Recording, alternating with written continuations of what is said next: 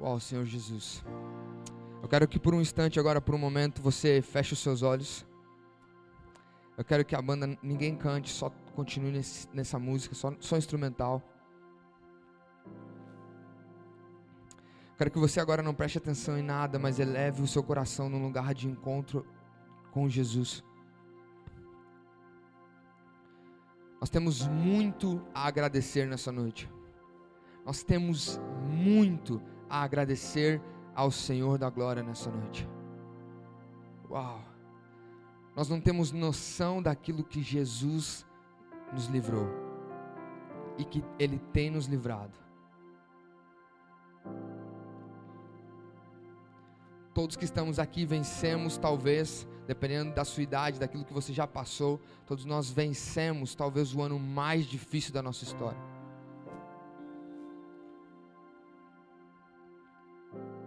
Talvez pessoas aqui, de alguma forma, perderam entes queridos nessa pandemia. Talvez pessoas aqui perderam amigos, ou perderam alguém, ou foram abalados de alguma forma por aquilo que aconteceu.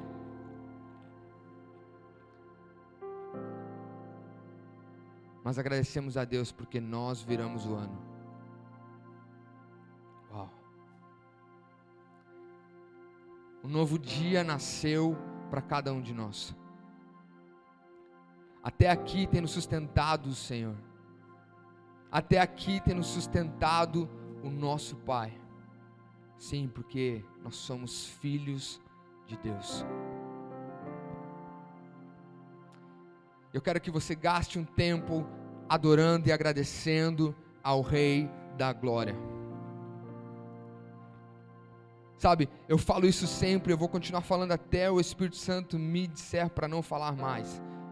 Muitas vezes a nossa postura, quando a gente vem num culto e nós estamos adorando, rasgando o nosso coração, cantando, clamando, a gente presta atenção talvez no som, na performance, na música, se está legal ou não, se o solo foi bacana ou não foi, se as pessoas do nosso lado estão adorando ou não, se elas estão levantando a mão ou não enquanto o Rei da Glória, o Senhor Jesus, único digno de adoração e de louvores, se encontra nessa sala, presente, em família com todos nós, esperando que, que você tire o seu foco do que é natural e olhe para Ele. Olhe para Ele. E uma coisa eu tenho aprendido nesses últimos dias com o Senhor Jesus, principalmente desde que nós passamos na, na mudança do ano é que todas as vezes que nós olhamos para o natural, nós perdemos o sobrenatural de Deus. Só que o engraçado é que quando a gente perde 15, 20, 30 minutos de natural, que seja o louvor, ou seja a técnica e a prática, a gente não perde 30 minutos do sobrenatural do mundo espiritual. A gente perde uma eternidade, porque o mundo espiritual vive numa outra realidade do que a nossa. Outra realidade do que a nossa. E talvez durante toda a sua semana, o único momento que você teve de adorar a Deus seja agora, nesses 15, 20, 30 minutos. Porque eu costumo dizer, depois nós vamos ler a palavra, aquilo que o Senhor Jesus tem para nós. Depois nós vamos orar, pedir para que Ele de alguma forma nos toque ou faça alguma coisa por nós. Mas este é o tempo que nós vamos adorar ao Rei da Glória, adorar ao nosso Senhor, aquele que nos cuida, nos protege, que é o nosso provedor, que é o nosso Salvador, aquele que você confessou com a sua boca, aquele que você disse, eu te aceito como meu único e suficiente Salvador, aquele que você disse obrigado, Jesus, pela cruz do Calvário. Ele se encontra aqui e muitas vezes a gente acaba olhando para a naturalidade daquilo que está acontecendo e perde o time de ter um tempo de relacionamento com Deus. Sabe, Deus, Ele não vai me abençoar, Ele não vai te abençoar, Ele não vai fazer nada por você simplesmente pelo fato de você estar aqui dentro agora. Simplesmente pelo fato, Senhor, pelo menos eu fui na igreja essa semana. Deixa eu te falar. Os fariseus faziam isso, estavam no templo todos os dias e mesmo assim não viram quando Jesus estava com eles.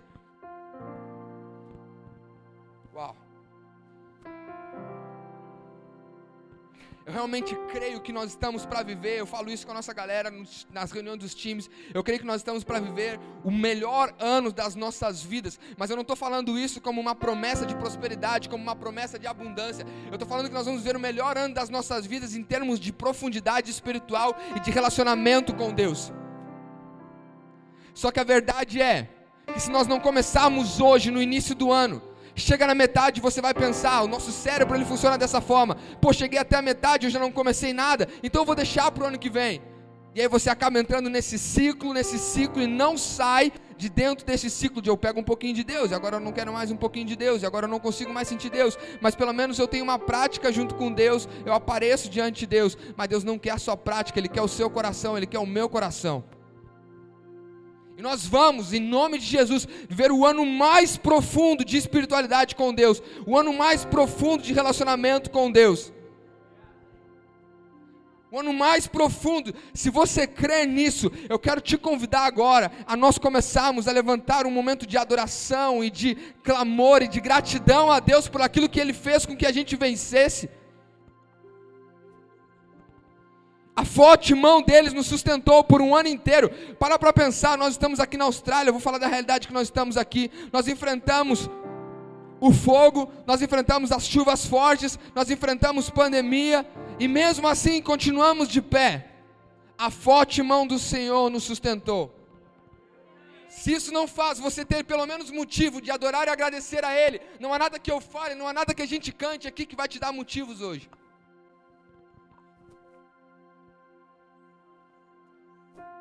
Uau, Pai.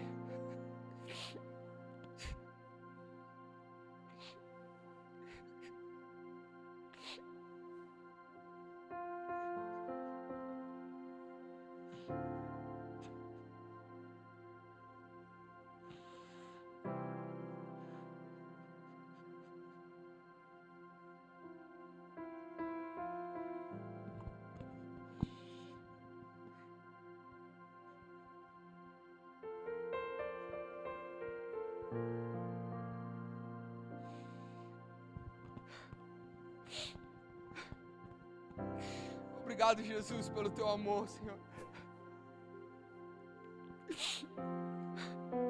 Obrigado pela tua fidelidade conosco, mesmo quando nós não somos.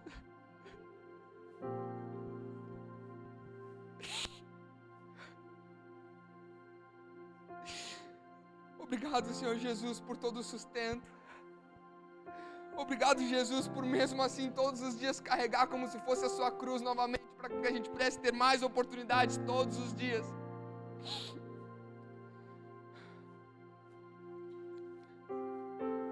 Nos perdoa, Pai, pelas vezes que nós não te damos a atenção que você merece. Nos perdoa pelas vezes que você nos chama à noite, de manhã cedo, quando acordamos, para te buscar, para orar, ou simplesmente para você nos dar um bom dia. E a gente sai correndo para pegar o ônibus, o metrô, o trem, e, não esquece, e nós esquecemos de falar contigo. Mas aí durante o dia acontece alguma coisa, a gente lembra, Senhor, por que, que aconteceu? E talvez você chegue e fale para nós, eu tentei te alertar de manhã, mas você estava tão apressado e nem parou para me ouvir.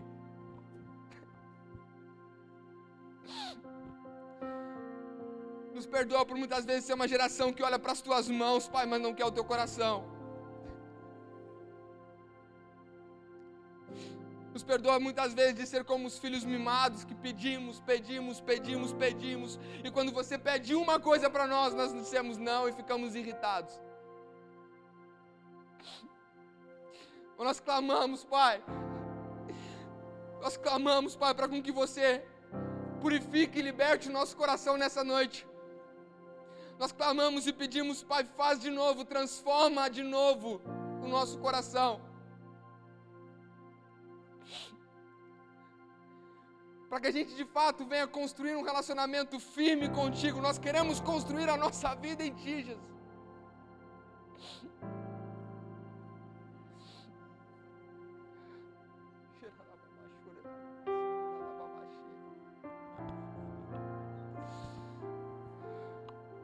Mais daquilo do que é santo, Pai, mais daquilo que é eterno em nossos corações, mais daquilo que nos transforma de dentro para fora, mais daquilo que verdadeiramente, Senhor Jesus, vai nos fazer ser realizados, felizes, Senhor Jesus, e transformados, do que aquilo que vai nos dar uma alegria momentânea, Pai.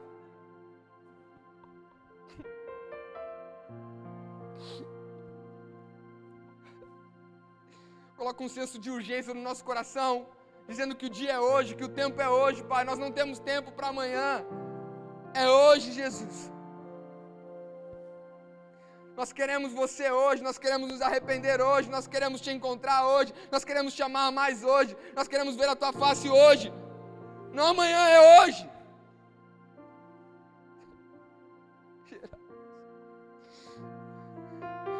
Comece a chamar a presença do Senhor aí no seu lugar. Essa máscara não te impede de chamar a presença do seu Pai. Vamos. Vamos. Vamos,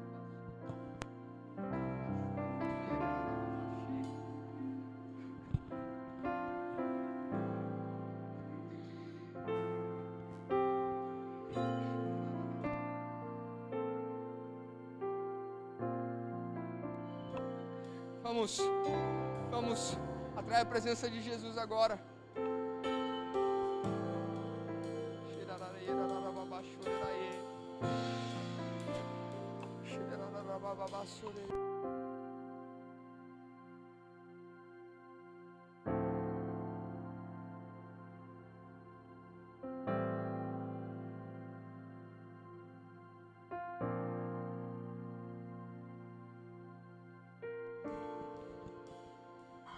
Vamos, aproveite esse tempo como um presente do Senhor.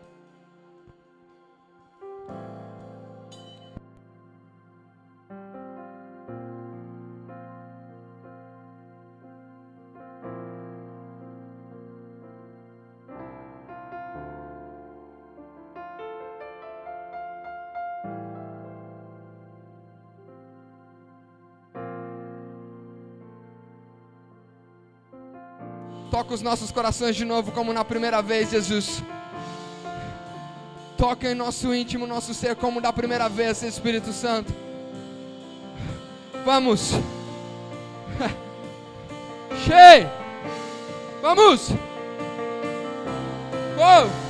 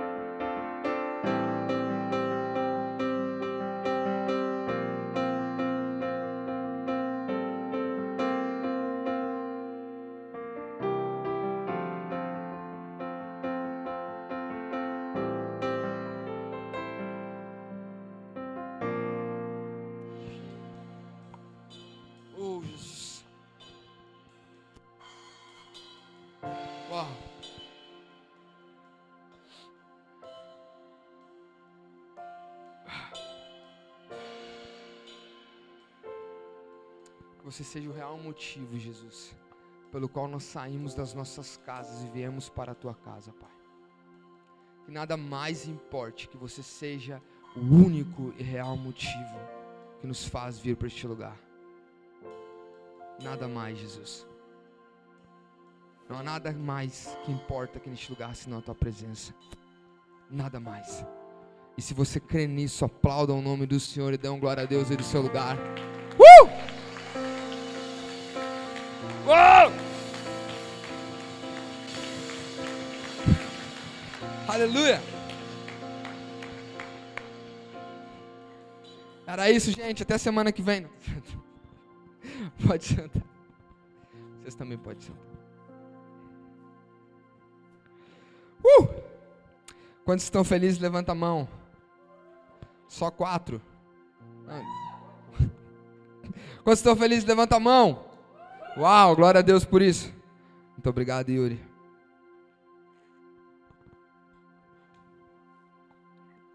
Uau. Quero ser bem breve na ministração, nunca consigo, mas eu sempre falo que você. Porque nós temos a nossa Santa Ceia ainda, glória a Deus por isso. Amém. Mas eu estou muito, muito, muito feliz de que nós voltamos, de que nós podemos estar reunidos novamente como igreja, tendo os nossos cultos de novo. Glória a Deus por isso. Pô, tu já está isso? Uau. Não é da forma como a gente queria, não é da forma como a gente esperava. A gente queria talvez sem máscara, mais perto, mais liberdade ainda. Mas glória a Deus por isso. Porque continuamos tendo culto, continuamos tendo a oportunidade de nos reunir como igreja. Isso é muito incrível. Nada substitui isso aqui. Eu amo esse ambiente, eu amo isso aqui. Eu encorajo vocês a nunca deixarem de viver isso aqui. É transformacional, isso aqui é maravilhoso demais. Quem lembra da última ministração que nós tivemos aqui antes de nós tivermos o recesso? Quem lembra? Nós falamos sobre os Salmos 37, nós falamos sobre entregar o caminho ao Senhor. Eu lembro que eu coloquei uma frase: Por onde você. Por, me esqueci agora a frase. Para onde você vai seguindo este caminho? É, foi isso. E a gente falou um pouco sobre planejamento, a gente falou um pouco sobre aonde a gente estava indo, construindo a nossa vida com o Senhor, e depois estávamos falando da nossa vida a nossa vida, vida natural, aqueles nossos planos, os nossos sonhos. Lembram disso? E quando nós tivemos o nosso recesso, o Senhor Jesus ele me levou a uma temporada de pensar, ok, é muito, é muito interessante, impressionante você pensar sobre o seu caminho, é muito interessante você pensar o que, que você está construindo comigo, para onde você vai, mas eu quero te mostrar da forma como você caminha, a forma como você faz isso. E nós tivemos o nosso recesso, e no meio desse recesso eu comecei a falar: Senhor, muito obrigado por aquilo que você está fazendo nas nossas vidas, mas eu quero aproveitar essas duas semanas para planejar, eu quero aproveitar essas duas semanas para nós, nós organizarmos o máximo possível das coisas da igreja. Eu peço para você prestar atenção em mim, eu não quero demorar, mas se você perder algum ponto daquilo que nós vamos falar essa noite, talvez você perca um princípio muito incrível que Deus nos ensina. Eu comecei, Senhor Deus, eu quero planejar as coisas da igreja, eu quero ver o que nós vamos fazer para o próximo ano, porque o Senhor tem sido tão tão maravilhoso com a gente nesse final de ano, tem dado muitas coisas para nós em termos de igreja, em termos de experiência, em termos de pessoas, em termos de poder manifestar o teu reino, mas eu não quero, Senhor Deus, simplesmente ficar fazendo, eu quero ter intenção naquilo e na forma com que eu faço, para com que de fato eu colha frutos verdadeiros e sustentáveis com você. Não frutos que eu apenas colho, como daquele fruto, ou apenas fico me maravilhando com aquele fruto, mas não continuo o plantio, ou de qualquer forma, ou uma melhor forma, não planto de forma intencional contigo. Eu comecei a pensar daquilo que nós vamos viver para este ano e o Senhor Jesus na virada do ano, eu lembro que nós estávamos lá na casa da Natuxa, eu até conversava com o Dani e com, o Fabrício a respeito das coisas do louvor, das coisas da igreja. Nós já estávamos na virada do ano planejando, cara, tipo, amanhã a gente vai para o estúdio, a gente vai gravar os cursos da igreja, e aí no outro dia a gente já vai para reunião do louvor, no outro dia tem reunião da liderança, no outro dia já tem o pessoal da intercessão, depois a gente já vai montar o som, depois a gente já vai ver como a gente vai fazer os GCs, como a gente vai fazer os cultos. A gente começou a pensar tudo isso, planejar isso tudo, sabe? Deus, nós queremos fazer a tua vontade, Deus, nós queremos romper este ano e o Senhor Jesus olhou para mim e falou assim: Vocês vão romper este ano, mas não da forma como você está pensando. Vai ser de uma forma muito melhor. Mas se vocês entenderem que vocês precisam mudar a forma como vocês caminham comigo desde o início do ano. E se vocês já gostam um pouco da forma como a gente adora ao Senhor, ou como a gente gasta tempo em adoração, buscando mais o espiritual do que aquilo que é natural, porque o reflexo do que é natural vem daquilo que nós construímos no espiritual, se preparem, porque este ano nós vamos ser muito mais intencional na adoração. Muito, muito, muito mais. Porque eu creio que tudo vem do nosso lugar secreto de adoração ao Senhor. Quem crê nisso?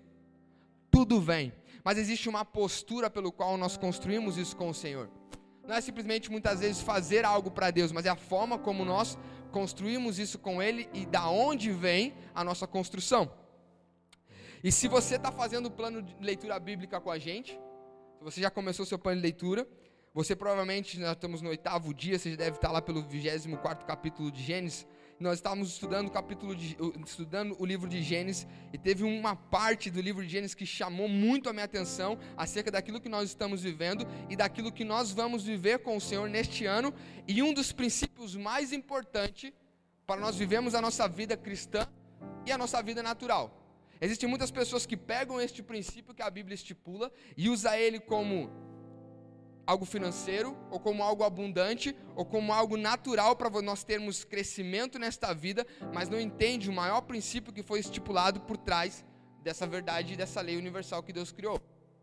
Isso é uma outra coisa muito interessante. Existem mil, milhões, não, mas existem várias leis universais que Deus instituiu no início, no livro de Gênesis, que é o princípio de tudo, até mesmo nos próximos livros, que muitas vezes a gente não dá atenção e não gosta de, de ler ou de, ou de entender, porque a gente fala, pô, isso aqui é só história, ou isso aqui é o Velho Testamento, mas entenda que o Novo Testamento, ele é o complemento do Velho. Nós não vamos conseguir apenas viver na graça de Jesus se nós não entendermos do porquê que a graça dele veio sobre nós, ou o que ele criou para nós, ou do que ele está nos livrando desde o início. Então nessa noite eu quero falar sobre o princípio da semeadura, da colheita, do plantar e do colher que Deus fala lá em Gênesis capítulo 8, versículo 22. Eu quero ler só esse versículo com vocês, vocês não precisam abrir, mas preste atenção nisso. Enquanto a terra durar, sementeira e cegueira, e frio e calor, e verão e inverno, e dia e noite não cessarão. Deus então aqui está falando esse pacto, na verdade essa aliança, primeira vez que aparece uma aliança entre Deus e o homem, né, depois que Adão saiu e Adão e Eva saíram do paraíso, do jardim do Éden, ele está falando assim: a partir de hoje, enquanto a terra durar, isso aqui é uma coisa muito interessante para nós cristãos, já temos que ter um alerta no nosso coração: é que a terra tem um fim, enquanto a terra durar, mas glória a Deus por isso, porque ele começa falando que a terra tem um fim, mas no livro de Apocalipse ele fala que nós moraremos na nova terra e no novo céu. Quem estará lá, quem estará lá comigo? Isso é muito incrível, gente. Então a primeira coisa é que a terra tem um fim. Mas o principal ele fala de sementeira, cega, o frio, o calor, o verão, o inverno, dia e noite não cessarão. Basicamente ele está falando de temporadas e de ciclos nas nossas vidas. E se talvez você pensar agora começar a parar para pensar sobre a sua vida, você vai ver que muitas vezes nós vivemos em ciclos, em temporadas que se nós não interrompermos um ciclo ou não vivermos ele da maneira certa, nós, nós temos o perigo de cair num ciclo vicioso num ciclo que pode nos deteriorar a ao invés de nos abençoar ou de nos colocar num nível melhor com Deus. Mas existe uma forma da gente construir um ciclo, ou uma temporada, ou até mesmo um formato de colheita, de plantação de colheita com Jesus e com Deus, de uma forma sustentável.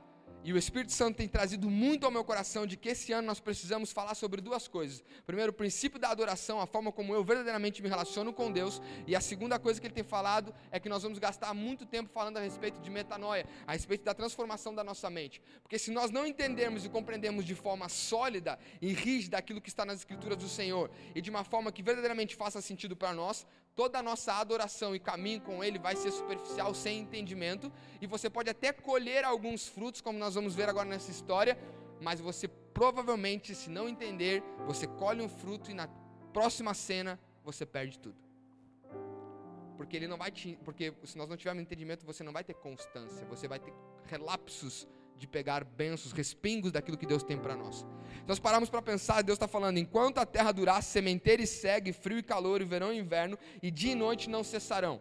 Para quem leu, isso é logo após do dilúvio. E Deus tem falado muito ao meu coração a respeito do dilúvio. Nós bem sabemos que o dilúvio aconteceu quando Deus olha para a terra e vê aquilo tudo que ele criou, tudo aquilo que ele tinha estipulado como coisas boas, maravilhas que ele tinha feito, o homem, por ter deixado com que o pecado tivesse entrado no seu coração, ele corrompe a sua natureza humana e agora ele começa a ser muito violento, agora ele começa a cobiçar, a ter adultério, a matar, começa a deixar, porque existem três coisas principais que entram no coração do homem quando o homem cai, cai no, no, no pecado do jardim do Éden, que é a incredulidade, o orgulho e o interesse pessoal. Se você parar para pensar, se você não tem Jesus, você vai ficar vibrando nessas três coisas: na incredulidade, ou seja, não é não, não, não crer em nada, mas é não crer em Deus e crer na força do seu braço. Você vai ter os seus interesses pessoais, tudo aquilo que você fizer, você vai querer um benefício daquilo. E o orgulho, você de uma certa forma sempre vai pensar que você merece, é melhor do que aquilo, melhor do que alguém, ou você pode mais que outra pessoa. Faz sentido ou não? Porque isso são as três fontes primárias que entraram no coração do homem quando o homem caiu. E a partir daí o homem começou a usar dessas três fontes primárias para tirar outros ramos. E aí ele fala da violência, fala do roubar, fala do matar, do cobiçado, do adultério, enfim. Quando Deus olha para aquilo que a natureza, que o mundo inteiro tinha sido corrompido, a Bíblia fala que Deus se entristeceu presta atenção, muitas vezes o pessoal fala assim, cara, esse é um Deus de julgamento, é um Deus mau, que ele matou todo mundo na terra, que Deus é esse, não é Deus, não é um Deus de amor. Deus ele aqui está falando que ele não se entristece com o ser humano. Porque ele reconheceu que dentro do coração do ser humano já tinha entrado a maldade, mas ele se entristeceu daquilo que ele havia criado. E aí eu faço uma pergunta para você, talvez, quem é que gosta de ir na praia de Wiley, quem mora em Northern Beach? É lindo aquela praia, ainda mais no pôr do sol. De repente você vai no Long Reef, em Colarói, e você fala, cara, é muito incrível quando o pôr do sol está baixando. E é muito lindo aquilo de tardezinha ou de manhã cedo, para quem gosta de ir na praia muito cedo, para ver o nascer do sol. E aí você acaba tendo um relacionamento muito incrível com aquilo. Tem pessoas que às vezes eu vejo no Instagram, posto histórias e falam, uau, Deus, maravilhas obras das tuas mãos, da tua criação, enfim. E eu fico perguntando para você, imagina Todos os dias você vai para lá e você fala: Uau, como esse lugar é lindo, como esse lugar é muito bom, como esse lugar é maravilhoso, eu amo estar aqui, eu encontro Deus, eu me relaciono com Deus. Uau, esse lugar é muito incrível, é muito bom. Mas agora imagina, chega uma construtora e fala: Então, gente, tá vendo essa parte aqui que, da, da piscina, tá vendo essas rochas que tem aqui de Uai, tá vendo essa areia aqui que tem nessa praia? A gente vai derrubar isso aqui tudo, porque a gente vai fazer um residencial bem na beira da praia, porque a gente quer fazer com que as com que sei lá, a, a balcone desses, desses, desses apartamentos, eles saem da balcone já dentro, dentro do mar e tipo, já ficam bem pertinho, sei lá, da vida marinha, do nascer do sol. A gente vai precisar destruir tudo isso aqui, essa coisa natural, para criar esse residencial. Para você que é um grande apreciador daquele lugar, como fica o seu coração? Você fala, não, não, isso é muito bom, isso é muito maravilhoso, não quero que as pessoas destruam isso. Mas às vezes, pela cobiça do homem, pelo interesse próprio, pela vontade de ser melhor ou de conquistar mais que os outros, o homem acaba destruindo aquilo que Deus fez como bom. Mas se você pensa agora no seu coração, se você ama grande, bastante a praia de Uai, você ficou talvez um pouco chateado naquilo que eu falei, de pessoas querendo destruir aquilo, você começa a entender um pouco o que Deus sentiu quando o homem pecou. Quando o homem começou a cobiçar demais e Deus viu que a terra estava toda tomada do pecado. Então Deus, obviamente, manda um dilúvio para destruir a sua criação. E entenda quando fala que Deus destruiu toda a terra, nós precisamos também entender, à luz daquilo que a Bíblia fala, que toda a terra, naquele período, era aquela civilização. Não existia o mundo que existe hoje, todas as nações que existem hoje. Então era aquela civilização. Então, de toda aquela civilização que existia, todo mundo estava corrompido. E por mais chances que Deus tentava chamar a atenção deles, eles não queriam. Então Deus percebeu e entendeu: opa, peraí, eu vou precisar fazer alguma coisa aqui. Então Deus limpa. Mas é engraçado de entender isso, que eu quero que você preste atenção para você não perder o princípio é Deus limpa, mas uma família Deus não mata. Não em termos de matar, mas em termos de fazer a criação de novo. Uma família ele preserva, que é a família de Noé. E o engraçado é que quando Deus fala que ele vai passar um dilúvio sobre as águas, ele começa a dizer: "Mas chamou, mas Noé achou graça da parte do Senhor. E eu comecei a perceber por que, que Noé achou graça da parte do Senhor naquele tempo onde todo mundo estava indo para um lado contrário. A Bíblia vai falar que o primeiro ponto de Noé foi: Noé andava com Deus. Então, primeiro ponto onde todo mundo estava corrompido, onde a maldade estava reinando no mundo, Deus achou alguém que teve um favor de Deus. Deus então dá um favor para aquela pessoa. Mas foi qual foi a primeira ação de Noé? Ele andava com Deus. Então, um pouco antes desse princípio de semeadura, para você entender é: nós vamos colher tudo aquilo que nós plantamos. Nós não temos muitas vezes, o controle daquilo que a gente colhe, mas a gente tem o controle daquilo que a gente planta. Então Noé naquele momento ele não sabia que ia ter um dilúvio, mas ele não estava interessado com aquilo e nem estava interessado da forma como o mundo estava vivendo. Ele estava interessado em andar com Deus. Então ele planta um relacionamento com Deus. Deus então dentro de toda, todo aquilo que o mundo estava vivendo escolhe então dar o fruto, a colheita de Noé, porque o Noé estava tendo um relacionamento com Deus e fala: Ó, oh, vai vir dilúvio sobre a terra, mas eu vou salvar você e toda a sua casa. E aqui é um segundo postura que a gente aprende com Noé. Primeira postura é: plante um relacionamento com Deus, sem pensar no que você vai colher, porque você não sabe o que você vai colher. Segundo, quando você planta um relacionamento com Deus, Deus não habilita apenas você para viver o colheita daquilo que Ele tem para você, para te salvar ou para fazer algo melhor para a sua vida o resultado daquilo impacta você e a sua família. Porque a Bíblia fala que, não é, que Deus olha para Noé e fala: Vou pegar você, a sua casa, sua esposa, os seus filhos e as suas filhas e as suas noras. Ok? Beleza? Noé vai lá, começa a construir a arca. Deus manda Noé construir a arca, fala para ele as medidas que precisam. Não vou entrar em méritos da construção da arca, mas da postura do coração de Noé. E aí a Bíblia vai falar que Noé obedecia a Deus. Segundo ponto de postura que nós devemos plantar com Deus é a obediência. Noé estava obedecendo a Deus, então qual foi a segunda colheita que ele teve? Noé, você pega todos os alimentos, Noé, você pega e coloca tudo dentro da arca, porque eu vou te suprir dentro da arca. Ainda que o dilúvio venha sobre todo mundo, eu vou continuar te mantendo. Porque primeiro ele teve um relacionamento com Deus, segundo, ele estava obedecendo a Deus e Deus estava cuidando dele. Interessante é que Deus fala para Noé, fala o seguinte, de animais limpos, coloca seis pares dentro da, da arca. De todos os demais animais, um par, o homem e a fêmea, para que a vida continuasse. Mas dos animais limpos, coloca seis. Talvez você possa pensar, uau, seis porque de repente vai ser para o Noé fazer churrasco, para o Noé comer dentro da arca, para ele se manter nesse período de, de dilúvio. Pode ser que sim, pode ser que não, a gente não sabe a verdade disso. Mas o engraçado é que depois, quando Deus faz cessar o dilúvio, a primeira ação que Noé faz quando sai da arca, quando ele colhe então a promessa de Deus lá do início, quando ele andava e obedecia a Deus, de que ele seria salvo e ele faria parte da reconstrução da terra ou da nova terra que Deus estava preparando, quando ele chega na colheita daquilo, o que, que ele faz?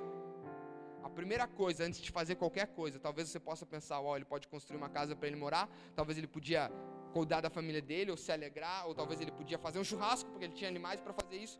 A Bíblia fala que a primeira coisa que ele fez foi levantar um altar de adoração ao Senhor. Foi pegar aqueles animais e sacrificar e adorar e agradecer a Deus pelaquilo que Deus havia libertado e livrado a vida dele.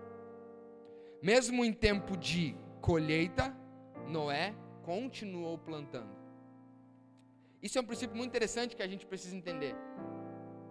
Que muitas vezes, cara, a gente colhe algo com o Senhor, a gente planta algo com Deus e Deus entrega algo para nós que nós estávamos pedindo, e a gente colhe algo com Deus e esquece de plantar de novo. Esquece de plantar uma segunda coisa com o Senhor, ou pior ainda, fica remoendo ou vivendo demais a glória e o benefício da colheita que nós tivemos. Sabe, você pede tanto algo para Deus, e aí Deus vai lá e entrega aquilo na sua mão, e você começa a viver aquilo, e aí você esquece daquilo que não é fez, de andar com Deus, de obedecer a Deus, de continuar mantendo um relacionamento com Deus. A gente esquece isso e simplesmente começa a viver a glória, o benefício daquela benção. Só que é muito engraçado você entender isso, que o dilúvio durou um ano, um ano e dez dias, a Bíblia declara. Um ano de chuva um ano que Moisés, que Moisés não, eu sempre confundo, que Noé não podia sair da arca. Um ano que Noé olhava talvez na janela que Deus mandou ele construir, ele só via chuva, só via frio, só via noite, tempestade, grandes águas e ele não podia conversar com ninguém. Não podia sair dali para ver nada. E aquilo Deus fez uma reflexão muito grande no meu coração para assemelhar isso com aquilo que a gente viveu ano passado ou ainda estamos vivendo, mas agora numa porção menor, e eu creio em nome de Jesus que nós já estamos passando por essa fase do coronavírus, mas talvez por quase um ano nós vivemos assim, dentro de casa, fechado, sem poder fazer muitas coisas, sem poder ir para muitos lugares. Talvez na nossa vida estavam acontecendo coisas contrárias, como, pô, infelizmente, alguns entes queridos tendo doenças, alguns entes queridos, sabe, sofrendo um pouco dos efeitos dessa pandemia, de qualquer forma, seja uma forma financeira, uma forma na sua saúde emocional, enfim. Nós vimos durante um ano isso acontecendo e a gente pensa, pô, cara, talvez essa seja a nossa tempestade. Talvez essa foi a nossa nossas águas até o, até o céu. Talvez essa foi o nosso dia, a nossa chuva, o nosso inverno, que a gente não conseguia ver, mesmo quando Noé estava dentro da arca. Talvez essa fosse a nosso nosso dilúvio. Talvez essa fosse as nossas grandes águas. Porém, quando as águas começam a baixar, quando as águas começam a baixar e Noé começa a entender, ou oh, alguma coisa está passando, alguma coisa está baixando, Noé continua plantando. Porque a Bíblia fala que ele começa a lançar pombos, começa a lançar corvos para ver se a terra já estava boa. Então ele continua plantando e lançando o quê? Oportunidades para ver, já é o tempo de eu sair, já é o tempo de eu fazer alguma coisa para o Senhor, já é o tempo de eu começar a viver aquilo que Deus prometeu para mim depois do dilúvio acontecer. E essa é uma pergunta que eu deixo para mim e para você. Será que agora, quando as águas disso que nós estamos vendo estão baixando, o nosso coração está tendo a mesma postura de Noé, de criar um altar de adoração a Deus para chamar a atenção dele quando isso está passando? Ou o nosso coração já está preocupado em, uau, o que, que eu vou fazer para recuperar o que eu perdi? Ou o que, que eu vou fazer para conquistar aquilo que talvez eu podia ter conquistado nesse tempo? Ou Deus, me dá ferramentas e palavras para que de alguma forma eu tenha o fruto natural daquilo que eu quero plantar. Só que é muito interessante da gente entender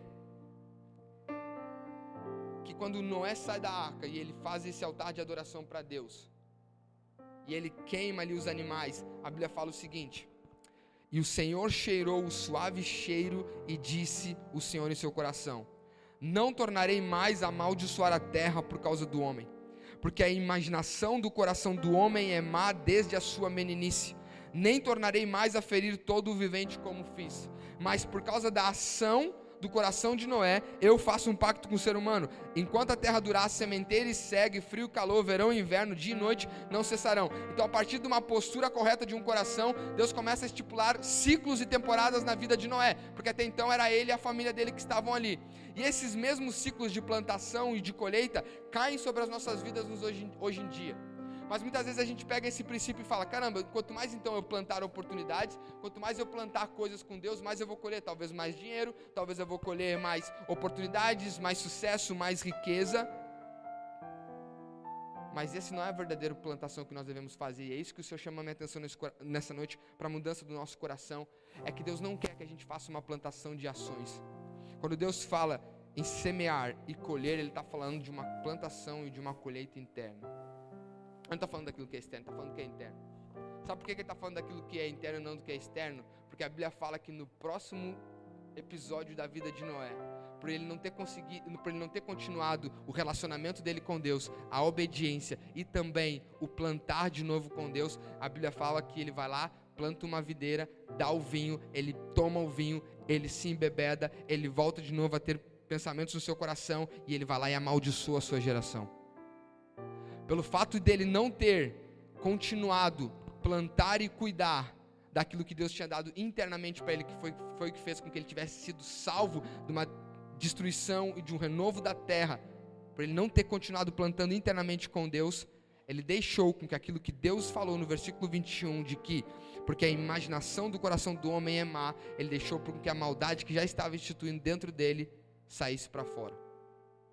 E o fato é que se eu e você não cuidarmos daquilo que está dentro de nós, nós não vamos conseguir ter constância e permanência nas nossas vidas e as nossas temporadas e os nossos ciclos de inverno e verão vão continuar sempre sendo repetidos em uau, no verão eu aproveito, eu curto, é maravilhoso e tudo mais, mas no inverno, quando é frio, quando vem a chuva, quando não é uma temporada muito boa, eu me abalo e eu me coloco numa postura de perdedor. Mas chega o verão de novo, vem a luz, vem o calor, eu me sinto forte, então uau, eu estou muito bem com Deus, mas vem o inverno, vem o frio, eu caio de novo e a gente deixa com que os ciclos da nossa vida fiquem uma, uma, uma roda de tipo, uh, eu estou bem com Deus, agora estou mal com Deus, estou bem com Deus, agora estou mal com Deus.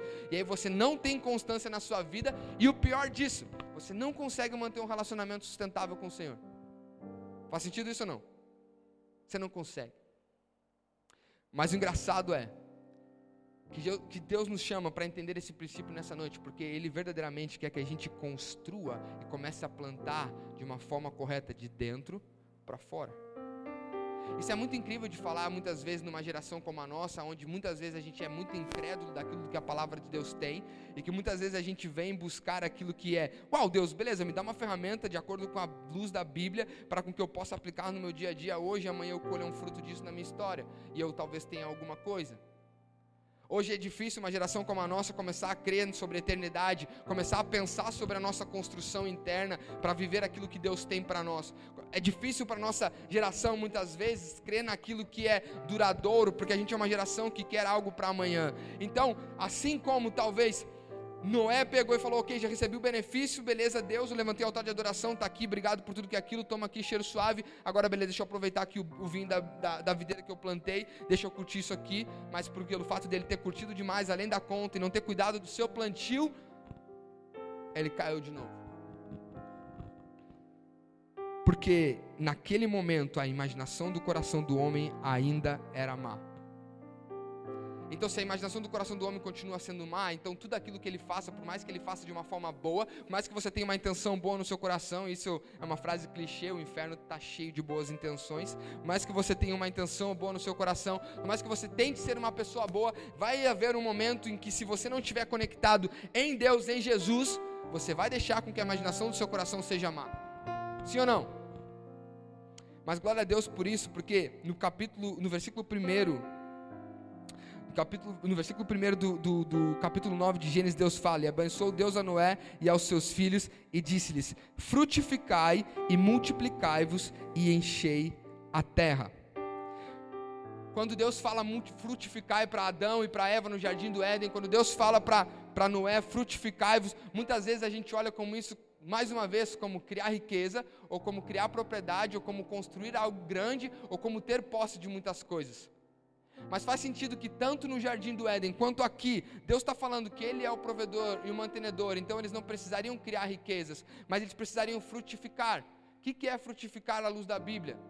É nós criarmos um relacionamento e uma construção interna junto com o Senhor. É nós sermos a melhor pessoa que nós podemos diante de Deus. É nós de fato refletirmos a imagem e semelhança de Deus. Porque termos coisas naturais, eu já falei, é o reflexo daquilo que é espiritual. Você não tem como ter nada natural da parte de Deus se você não construir algo espiritual. E quando eu falo não ter algo natural, obviamente que você vai pensar, Jonathan, mas aqueles que não creem, eles têm? Obviamente, eles têm. Mas pode perguntar para eles, não dura. Porque se dura, dura até o final da vida deles, mas não existe eternidade. E nós somos pessoas que nós não podemos viver apenas nesse hemisfério, apenas nessa vida, que nós precisamos ansiar para aquilo que é mais fundo. Então, quando ele está falando frutificais, ele está dizendo: sejam internamente transformados. E é engraçado disso que, estou finalizando, para você entender esse conceito do plantar e do colher.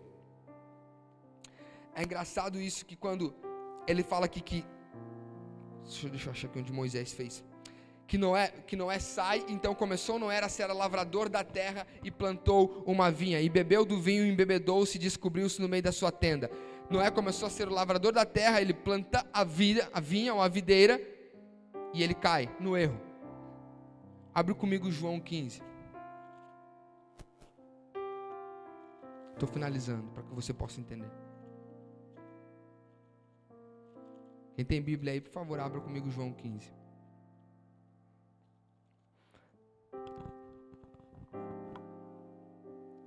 Logo após Noé sair da arca e ele, criar, ele plantar, ele começar a ser o lavrador da terra de certa forma, o fruto com que ele deu não era um fruto agradável, porque ele se embebedou daquilo, deixou com que a corrupção entrasse nele.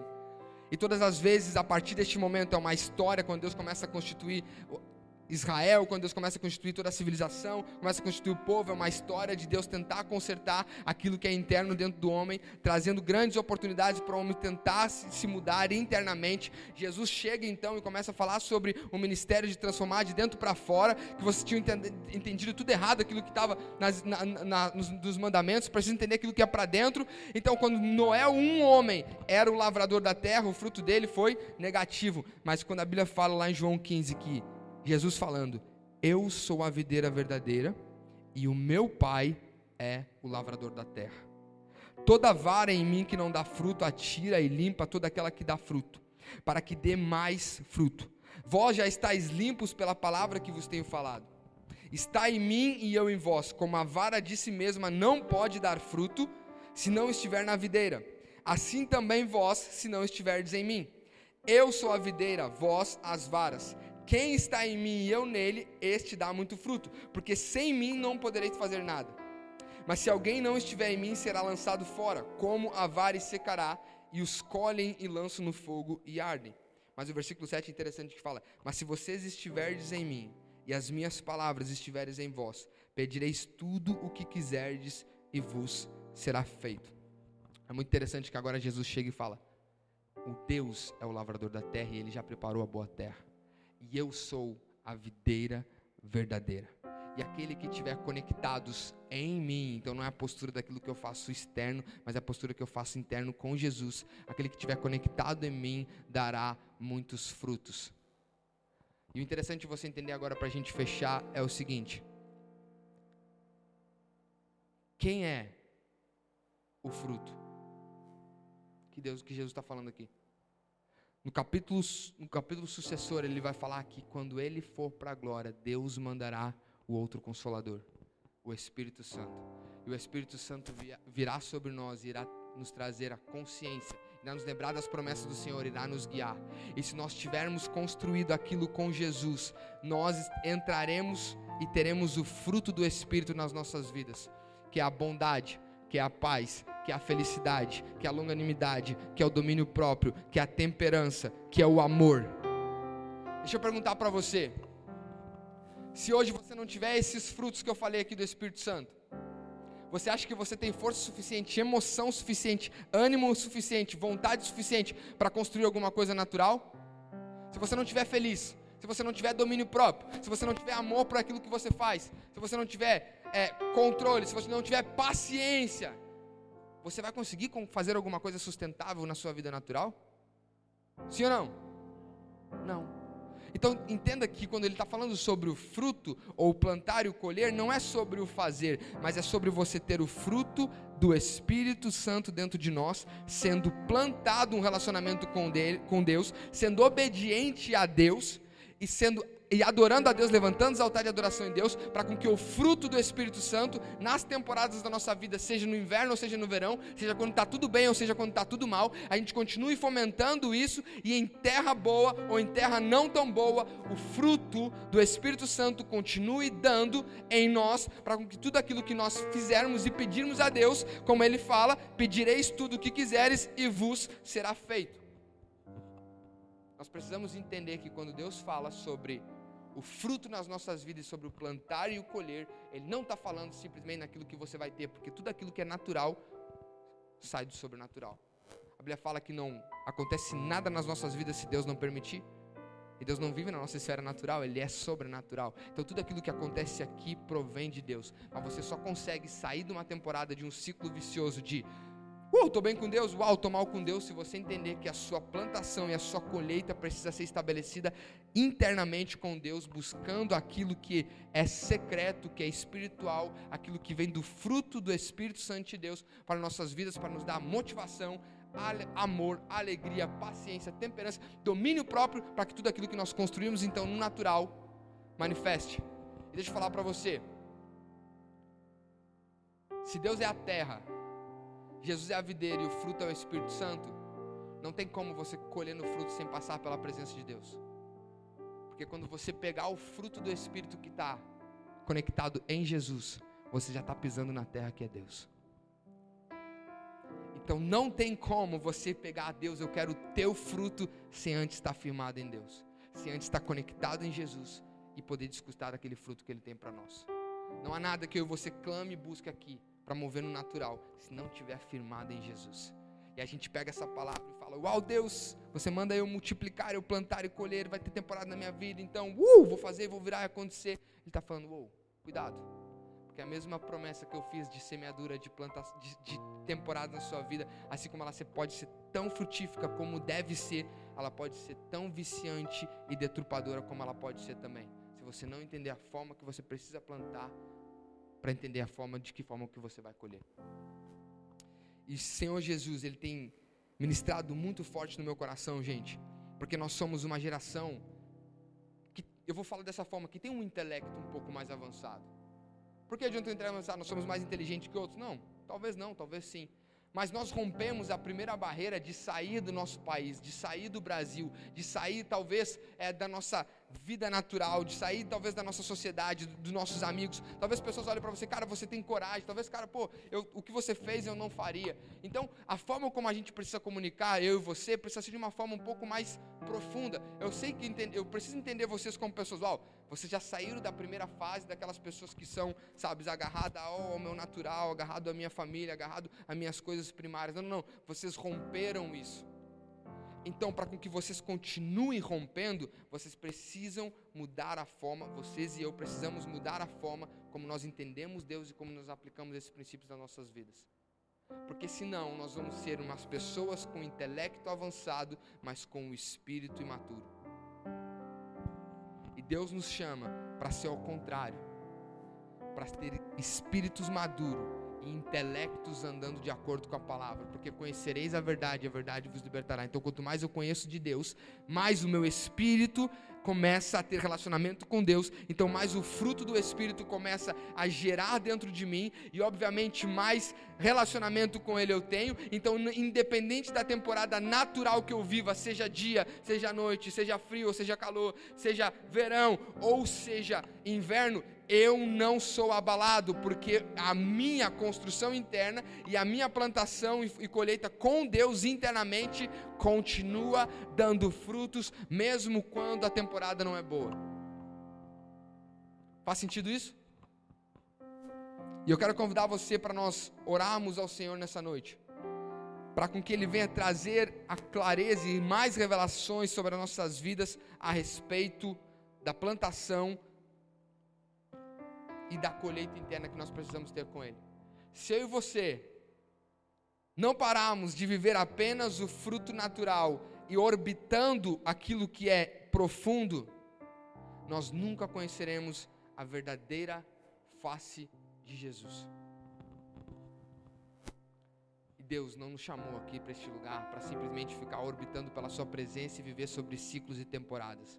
Eu verdadeiramente creio, sabe, que assim como esse dilúvio, depois que passou naquela, naquela época, ele preparou a terra para um novo plantio, ele preparou a terra. Eu realmente creio que não sei se Deus trouxe a pandemia, e nem você sabe, porque nós não sabemos a verdade de onde isso veio, mas eu creio que Deus, Ele aproveita todas as coisas que acontecem para o benefício e expansão do reino dele, isso eu creio. Então eu creio que as águas desse dilúvio, dessa pandemia já estão baixando, já estão bem baixinhas, e nós já estamos quase saindo da arca para viver o renovo de Deus, a nova promessa de Deus. Mas a pergunta que fica é: como vai ser a nossa plantação a partir do momento que isso tudo acabar?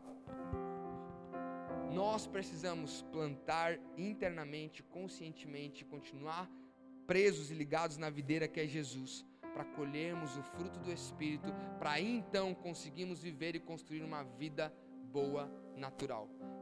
Caso contrário, nós vamos viver apenas orbitando e nunca teremos profundidade com o Senhor. Amém?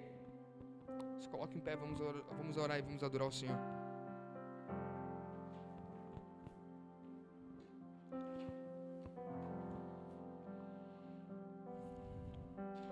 Pai, nós queremos te adorar e queremos, Pai, como a tua palavra fala, prestarmos um culto racional agora diante de você. Tem momentos, Pai, que a gente vem, a gente grita, a gente pula, a gente dança, a gente uh, vai para outra esfera. Mas tem momentos que você nos chama para tratar e cuidar do nosso coração e nos trazer ensinos, conceitos que mudam a nossa mentalidade e nos fazem te perceber de uma forma melhor. E isso é graça, isso é cuidado isso é amor. Porque você nos chama de uma forma, você não nos deixa ficar daquela forma, você nos transforma. E isso é graça, isso é amor. E eu oro, Pai, nessa noite, para com que você afirme isso nos nossos corações.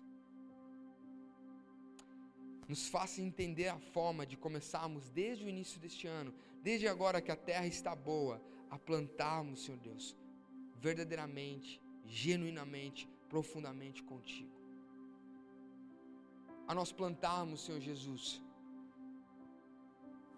um lugar secreto, a nós plantarmos, Senhor Deus, uma entrega diária, a nós plantarmos, Senhor Deus, uma obediência santa, a nós plantarmos, Senhor Jesus, um andar contigo, para nós plantarmos, Senhor Deus, um altar de adoração contigo, para nós plantarmos, Jesus, a entrega do nosso coração verdadeiro, para que a gente possa te encontrar de uma forma genuína, intencional, poderosa em nossas vidas, para que uma vez por todas nós não sejamos emocionalmente abalados pelas temporadas das nossas vidas, porque isso é um ciclo natural que vai ter temporadas nas nossas vidas que nós não vamos sentir naturalmente bem, que algumas circunstâncias no mundo vão ser contrárias àquilo que a gente espera, mas você está falando para nós, se vocês continuarem plantando e colhendo o fruto do meu espírito, conectados em mim, vocês darão muitos frutos. Engraçado é que você não estipulou temporada quando você falou vão dar muitos frutos, porque o fruto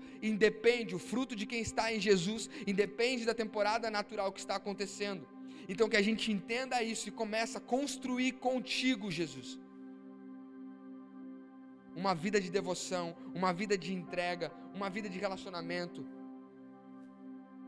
Que a gente seja uma geração que de fato entende aquilo que a gente lê na Bíblia quando fala: prestar um culto racional a Deus, transformar a vossa mente para conhecer a boa e perfeita vontade agradável de Deus. Não se conforme com este mundo. Não deixe com que talvez as coisas que entraram no coração humano continue. Assim como Deus está falando, que nós somos carne e espírito, que é aquilo que veio sobre nós no caído do jardim do Éden, ainda continua dentro de nós, mas se nós ficarmos plantando o fruto do Espírito, o Espírito de Deus vai ser mais forte em nós, nós não sentiremos vontade de fazer vontade da carne, e nós daremos frutos sustentáveis com Deus, e o reflexo do fruto espiritual vai impactar em tudo aquilo que a gente fizer na nossa vida natural.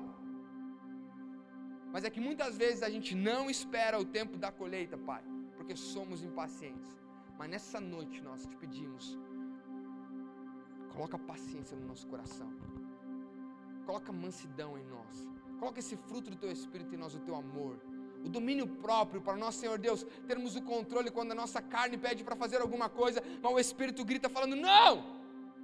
Coloca o domínio em nós. Coloca o domínio em nós, Pai. Longanimidade em nós, Pai temperança em nós, fé em nós para acreditar, Senhor Jesus, fé para acreditar naquilo que nós estamos ouvindo hoje, Pai, fé para acreditar nos princípios que a Tua palavra fala, fé para acreditar naquilo que você declara sobre nós, fé para acreditar, Senhor Jesus, que em tudo o Senhor está cuidando, em tudo você está preparando e que você tem o controle de tudo, independente, Senhor Deus, do que acontece no natural. Não fé para saber, uau, eu creio em Deus. Não fé, eu sei que Deus existe. Não fé, Jesus morreu na cruz. Não, não, não. Essa fé qualquer um tem, Pai. Não, mas uma fé genuína que chame a tua atenção. Nós queremos ser, Pai, uma geração de filhos e filhas que não apenas tem o fruto do Espírito Santo, mas assim como a Eva pegou o fruto, dividiu com Adão e fez com que os dois caíssem, a gente pega o fruto do Espírito, divide uns com os outros, com os nossos irmãos, para que todos eles tenham, Senhor Deus, uma temporada de, de, uma temporada, Senhor Deus, de profundidade contigo, de relacionamento contigo, para ele experimente quão bom tu és, para que ele experimente quão maravilhoso é viver para ti, para que ele experimente quão é bom ser teu. É isso que nós ansiamos, Pai. Fazemos a diferença onde nós estivermos. Sermos relevantes, Senhor Deus, onde nós estivermos construímos uma vida contigo e ser aquilo que você chamou de bom quando você nos criou. Na verdade, você falou muito bom.